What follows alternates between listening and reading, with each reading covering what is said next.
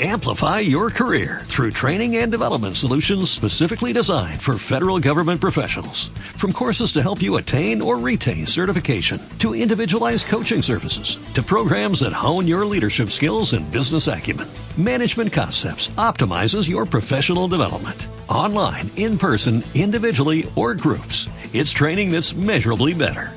Learn more at managementconcepts.com. That's managementconcepts.com. Hoy en el Futbolín vamos a hacer un podcast sobre los mejores jugadores mayores de 35 años que están en activo. Empezamos.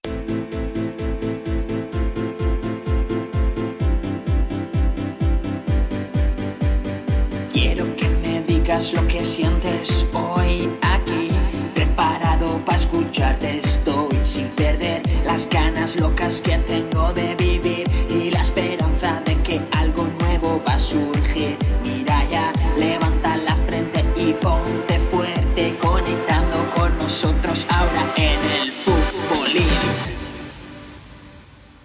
Pues bienvenidos y bienvenidas a todos a un nuevo podcast del Futbolín en el que vamos a hablar de los jugadores de más de 35 años que actualmente siguen en activo. No lo voy a hacer solo, así que voy a presentar por partes. Presento primero a Miguel Ángel Cazorla. Miguel Ángel, ¿qué tal? ¿Cómo estás? Hola, muy bien Ángel, ¿tú cómo estás? Pues mira, bien, con ganas de volver a Spotify, un contenido distinto al que hacemos en YouTube, que además vamos a subir cada domingo un podcast diferente que no hayamos subido a la, a la red social de, de YouTube. También va a estar Samuel. ¿Qué tal, Samuel? ¿Cómo estás? Hola Ángel, muy buenas, ¿qué tal? Pues mira, vamos a, vamos a analizar, vamos a hablar de los jugadores más abueletes, de esos que superan los 35 años de edad, y vamos a tratar de fo- formar una alineación a ver cómo se queda. Voy a, voy a comentar los jugadores y me decís qué os parece. En portería he puesto al más veterano, yo creo que de todos, es Gianluigi Buffon. 42 años, el de Carrara, eh, trayectoria de la Serie A, empezó en el Parma, de la temporada 95-96, se cambió Mítico. a la Juventus en la 2001-2002 y ojo, eh, os quería comentar esto, es, vamos, reseñable. Su paso por el PSG, en la 2018-2019, efímero, tan solo una temporada y vuelve a Italia, Samuel, mítico jugador, pero a destacar ese año en, en Francia, que es su único que no está en Italia. Sí, por supuesto, rompió esa hegemonía de tantos años en, en la Juve, ¿no? Y ahora, ahora a su vuelta, pues ha tenido que verse un poquito resignado a que a que Sesni tenga el, el dorsal principal y él pues tenga que tener el de suplente y aceptar ese rol a pesar de que haya sido una leyenda durante tantos años. Es cierto que todavía la, la Serie A no se ha terminado, pero ha jugado ocho partidos, como bien dices, ha relevado por un Chesney que, que es el, el titular. Ojo, porque cuando estamos grabando esto es el domingo por la noche y la Juve puede ser eh, campeona. Igual cuando estén escuchando nuestros oyentes, la Juve ya es campeona. Informo a, a Samuel y a Miguel Ángel que acaba de marcar Cristiano Ronaldo el 1-0 para la Juve. Bueno, lo estamos, lo estamos invocando. Eh, yo creo que, a ver, hablar de, cuando se habla de Italia es hablar de Buffon. O sea, eso no hay ninguna duda. Y al fin y al cabo yo creo que este año en el PSG que recalcas es el más llamativo, pero fíjate, yo creo que tanto este año en el que ya no tiene la titularidad y en este año en el PSG eh, van a pasar desapercibidos. Yo creo que con el tiempo la gente lo, lo tendrá que mirar para decir, anda, mira, eh, Buffon estuvo en el PSG. Al final todo el mundo piensa en esa imagen con Buffon levantando la Copa del Mundo para Italia, sus actuaciones magistrales con la Juventus, que si bien es cierto, eh, pese a su gran trayectoria y que siempre va a pasar al Olimpo del mundo del fútbol, siempre le quedará esa espinita de no haber logrado nunca una Champions. Todavía incluso podríamos pensar que la pudiese lograr, pero, pero esa espinita yo creo que le va a quedar y él lo tiene guardado dentro. Pues vamos a pasar a la zaga, donde vamos a jugar con una defensa de tres sólida y rocosa, donde os presento al primer central. Si yo os digo el nombre de Giorgio Chiellini, eh, ¿os sale que es Juan Clubman, que solo ha estado en la Juventus, o no? Samuel, tú dices que sí o que no. Eh, hombre, Giorgio Chiellini, la verdad que antes hemos hablado de Buffon, pero al igual que hablamos de Buffon, hablamos de otra leyenda de la de la de la Juve como es Giorgio Chiellini, por supuesto. Miguel Ángel, tú te mojas, ¿es Juan Clubman o ha estado en otro equipo Giorgio Chiellini? A mí, sinceramente, me cuesta verle fuera de la Juve, pero si me la tengo que jugar, yo diría que ha estado en algún club fuera. No sé Pues por qué. Déjame Sí, decirte, querido Miguel Sí, Ángel, hasta- que hasta- sí. Giorgio Chiellini empezó su trayectoria en la Fiorentina, en la temporada En la Fiorentina. 2005, efectivamente, y ya en la 2005-2006 fichó por la Juve y hasta el día de hoy donde parece indicar, nos dice esto la actualidad con lo que estamos grabando, que la Juve ganará un título más y será el noveno, si mal no recuerdo, consecutivo que gana este, este conjunto. Pues vamos a pasar al otro defensa, es lateral, pero yo lo he puesto de central porque es muy bueno. Tiene 37 años, es brasileño y este nombre también nos suena seguro. Es Daniel Alves da Silva. Samuel, tú que te gusta el Sevilla, el Daniel Alves de Sevilla ya se veía cositas para que Guardiola lo incorporase a su equipo en la 2008-2009. Sí, así es, así eh, prometía mucho en el Sevilla, recaró en el Barça y yo creo que los años que los que estuvo en el Barça yo no he visto ningún mejor lateral derecho que, que Dani Alves personalmente, ya bueno, pues ya tiene 37 años, se encuentra en el Sao Paulo y bueno, pues está en sus últimos años seguramente, pero para mí sin duda durante muchos años eh, claramente el mejor lateral derecho que he visto, sí. Y Miguel Ángel, estamos hablando de la Juve PSG, parece que vamos a aposta, porque Dani Alves también estuvo en la Juve y también estuvo en el PSG. Sí, ya si bien es cierto era en un poco en horas bajas, no es aquel MotoGP como denominaba Andrés Montes, que causó el, que fue el responsable del esplendor del Sevilla y que haya sido uno de los luego en su paso por el Barça uno de los mejores laterales del siglo XXI. Eh, es cierto, hombre, pudo ganar una Champions con la Juventus, llegó a una final de Champions allí en 2017, pero sí que es cierto que sobre todo luego en este paso con el PSG él estaba en horas bajas, ya no, si barriga llena puede ser de haberlo ganado todo, no tener la ambición y sobre todo, por supuesto, la edad. Ya se le, le costaba sobre todo replegar quizás, a veces se precipitaba en pecar de demasiado ofensivo y olvidarse un poco de su perfil defensivo pero qué duda cabe que el palmarés de Dani Alves está ahí, que como todo el mundo tiene su fin, estos últimos años en el PSG, por supuesto, no lo van a borrar.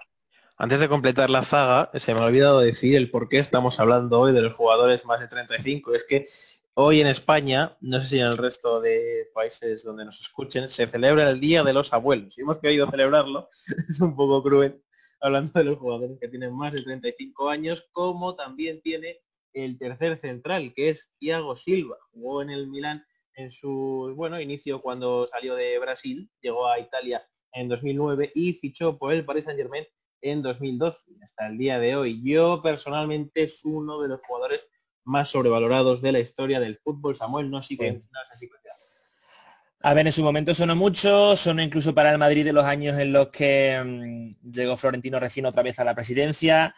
Pero bueno, sí es verdad que está bastante sobrevalorado, también desde mi punto de vista. Eh, volvió a jugar el, hace dos tres días en la, final de la Copa de Francia, en la que la ganó el PSG, pero se lesionó el 23 de febrero y desde entonces no ha vuelto a jugar hasta el pasado, nada, hace dos tres días en la Copa de, de Francia. Vamos a pasar al centro del campo, Miguel Ángel, con un jugador que sé que te gusta a ti. Es de Asturias y se llama Santiago Cazorla González, uno de los mitos del fútbol español y probablemente de los más infravalorados. Hombre, sobre todo, viene decirte que ha habido mucha gente que me ha preguntado que si es primo mío. De, Santi no es mi primo ni familiar, pero bueno, no hubiese estado mal. La verdad que, es un jugador que sí, que sobre todo eh, aquella selección, la selección de los bajitos, la selección española, Santi Cazorla fue uno de ellos. Desgraciadamente él tuvo aquella lesión que le privó de estar en el Mundial del 2010, pero sobre todo ha sido uno de esos jugadores con mucho desparpajo, capaz de echarse un equipo a la espalda y un ejemplo de superación. No hay que olvidar que tras esa lesión que tuvo en el Arsenal, estuvo prácticamente, creo que dos años fuera del fútbol y ha regresado y no es nada fácil. Primero regresar al fútbol, que ya fue una hazaña, y sobre todo eh, haberlo hecho de la forma en la que lo ha hecho en el Villarreal. Es uno de esos jugadores eléctricos, capaz de, sorprenderte en, aquel, en cualquier momento. No es, no es digamos, el, que va a acaparar todos los titulares, pero siempre está ahí, fundamental para el esquema de cualquier equipo. Pues el primo de Miguel Ángel está en lo cierto, porque es que en la temporada 2016-2017 jugó muy poquitos partidos, apenas 8, y en la siguiente, en 2017-2018, fue la lesión grande que tuvo y no jugó apenas nada. Ya cuando llegó a España, llegó a Villarreal, ya llegó con, bueno, pues siendo jugador y disputó casi toda la temporada, a excepción de, bueno, algunos partidos que se perdían por lesión, y ahora se va a Qatar para jugar con el Al-Sadd entrenado por Xavi Hernández, un Xavi que dio positivo hace pocos días por la COVID-19, al quien le mandamos un abrazo que seguro que nos está escuchando. Vamos a pasar al otro centrocampista, Samuel, eh, Andrés Iniesta Luján. Es cierto que ya no está en su top del fútbol, pero yo creo que es uno de los jugadores más queridos por cualquier español. Por supuestísimo, la verdad que pocas cosas hay más que decir de Andrés Iniesta Ahora, bueno, pues por otros lares, allí en, el, en Japón, en el Vissel Kobe, él ha, reiterado muchas veces que está feliz, que es una liga que al principio pues se fue adaptando poco a poco, pero que está muy feliz con el nivel competitivo que hay allí en, Japón, pero la verdad que eh, poco podemos decir Andrés Iniesta, eh, leyenda del Barça, siempre estará ahí en, entre los más destacados del fútbol español, por supuesto. El Vissel Kobe además me gustaría decir que llega Iniesta a un Kobe y cambia el estilo de jugar que tiene el equipo, porque ahora juegan en torno Andrés, eh, juegan un fútbol más de toque, algo que en Japón es raro, de hecho no le está cojando muy bien el resultado, pero oye, ya ha llegado Iniesta a Japón para imponer su estilo de juego. De su trayectoria por el Barça, pues nada, llega en 2002, se retira en 2018 habiéndolo ganado absolutamente todo y también se retira de la, selección habiendo ganado, o sea, habiendo ganado todo. Vamos a pasar al otro centrocampista, hemos dicho que vamos a jugar un 3-4-3, por así decirlo, con, eh, pues podríamos poner Iniesta en el medio, con Cazorla y a una banda vamos a poner a Frank Ribery, 37 años y parece que está viviendo su segunda juventud en la Fiore. Eh, ha estado pues, muchísimos años en el Bayern de Múnich y ahora se ha cambiado a la Liga Italiana para jugar con la Fiorentina, Miguel Ángel. Yo creo que Ribery es un jugador de esos también que ha marcado historia del fútbol. Sí, el incombustible Fran Ribery, eh, un jugador que siempre estuvo durante muchos años además en la órbita del Real Madrid, pero que por algunas cuestiones o por otras nunca se llegó a realizar ese fichaje por supuesto, líder de, un Bayern de Múnich que fue absolutamente invencible, sobre todo en, una de las etapas de Jupp Heynckes, en aquel triplete que conquistó en 2013. Y es un jugador que yo ya, sinceramente, daba por acabado. Pues, en los últimos años ya su versión no era, no era ni mucho menos la que, a la que nos tenía acostumbrados. Y sí que es cierto que a lo mejor necesitaba esto, un cambio de aires con el que alejarse un poco de la presión, porque la Fiorentina es cierto que no tiene esa necesidad, ese ritmo eléctrico que hay que tener en el Bayern, ni esa presión de tener que ganar cada año. Y la Fiorentina pues está disfrutando, no tiene que eh, realizar demasiados esfuerzos sobrehumanos como eso en el Bayern, que es un equipo muy físico.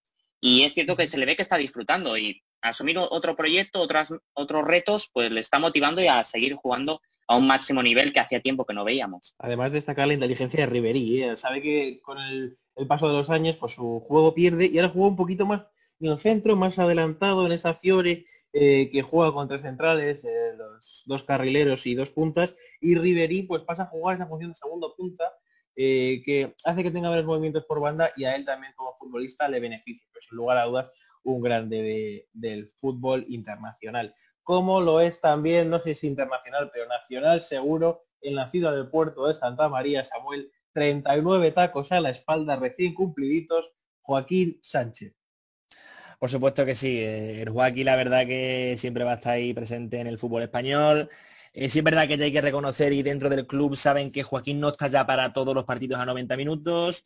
Sigue teniendo buenos números de temporada, 8 goles en 34 partidos de, liga, pero quizás es de las temporadas que menos ha jugado después de volver al Betis. Los dos años pasados jugó más partidos, pero bueno, ya yo creo que el equipo bético es consciente de que Joaquín eh, seguirá siendo líder, pero ya quizás no está para jugar todos los partidos los 90 minutos como nos tenía acostumbrado los años pasados. pero es que, más que menos, tú bien lo dices, es que ha jugado 34 de 38 partidos al menos un minuto. Es que es una borrada con eso, con 39 años que ha cumplido hace unos días Joaquín, que yo creo que por lo menos una temporada más sí que le aguanta las piernas para jugar en la Liga Española. es cierto que su nivel va en declive, como bien dices, y ya no juega tanto, pero está a un nivel altísimo.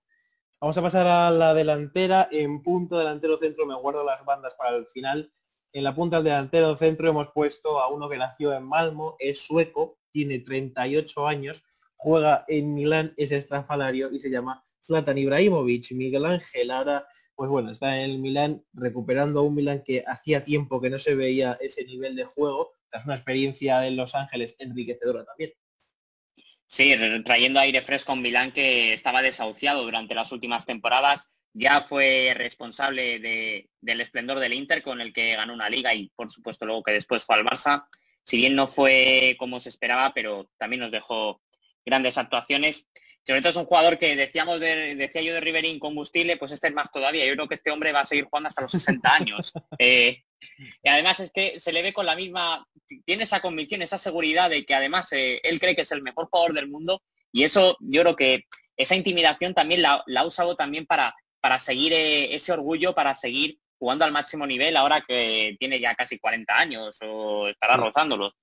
Eh, sobre todo es un jugador que, que más que, sobre todo por lo del campo, que por lo que hace en el campo, que por supuesto tiene una calidad exquisita, es sobre todo ese, ese porte que tiene, esa intimidación, cuando que yo creo que cualquier central que le ve eh, ya está asustado porque sabe que le va a hacer algo. Es un jugador que eh, ojalá haya más Zlatan Ibrahimovic en el futuro parecidos porque eh, como él será irrepetible.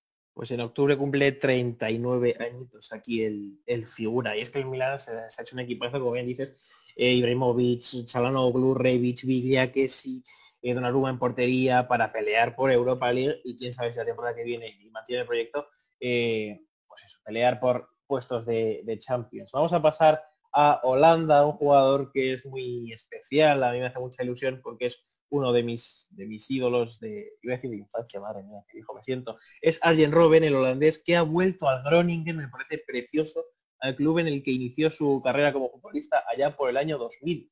Eh, Samuel, Arjen Robben, un futbolista que parecía, este sí que estaba desahuciado ya, en la 2018-2019 pues, se retiró del Bayern, pero es que ha vuelto al, al Groningen la temporada que viene, volverá.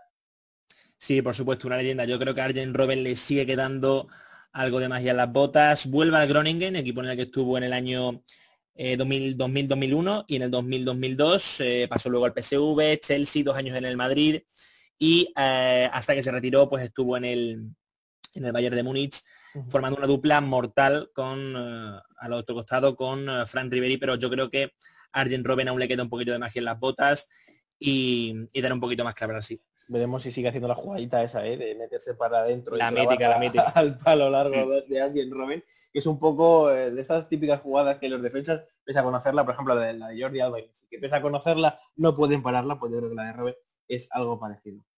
Pues con alguien, Saltan Ibrahimovic en el delantero centro y alguien Robin en la banda derecha, eh, quiero dejar la banda izquierda para un futbolista que ahora sorprendentemente está jugando desde la banda izquierda, pero puede jugar incluso de mediocampista defensivo, si él se lo propone. Es de Funchal, yo creo que Miguel Ángel sabe de quién estoy hablando. Tiene 35 añitos, se ha apellido Dos Santos, Aveiro, y se llama Cristiano Ronaldo.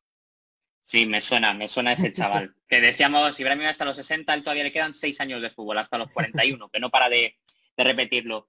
Es el secreto de él, eh, saber reinventarse cada año. Eh, ya no tiene quizás la explosión física, ese sprint que tenía antes, pues ahora lo que hay que hacer es recorrer menos metros y jugar un poco más de delantero centro, que es lo que hizo sobre todo en sus últimos años en el Madrid. Es esa capacidad de, superarse cada día, de la ambición.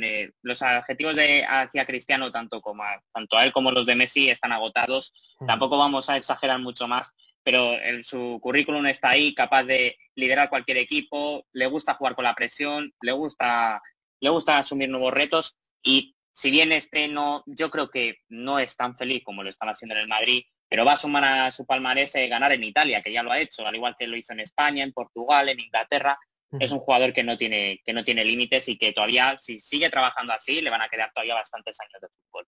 Pues al día del, abuelo le quedan 50 minutos y a la Juve le quedan media horita para proclamarse campeona de Italia, que si no lo hace ahora, pues en jornadas venideras, que es que lo tiene, lo tiene ya hecho.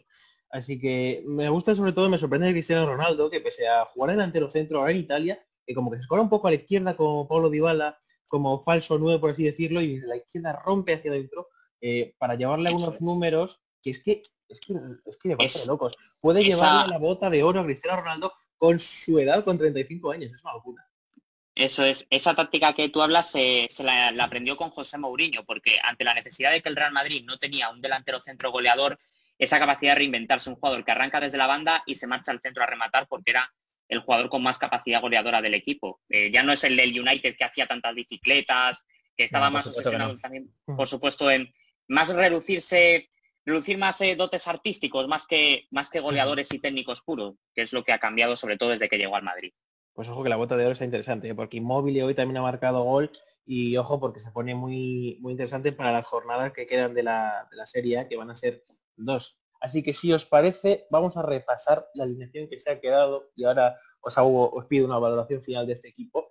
Eh, Gianluigi Buffon en portería, defensa de tres ahí con Dani Alves reconvertido, Giorgio Chiellini, Thiago Silva, eh, cuatro en el centro del campo, Cazorla Iniesta, una banda Riverí, otra Joaquín y en la delantera, el delantero centro para Ibrahimovic, extremo derecho para Arjen Robben y extremo izquierdo para Cristiano Ronaldo. Samuel, ¿tú hasta dónde piensas que este equipo llegaría en Champions?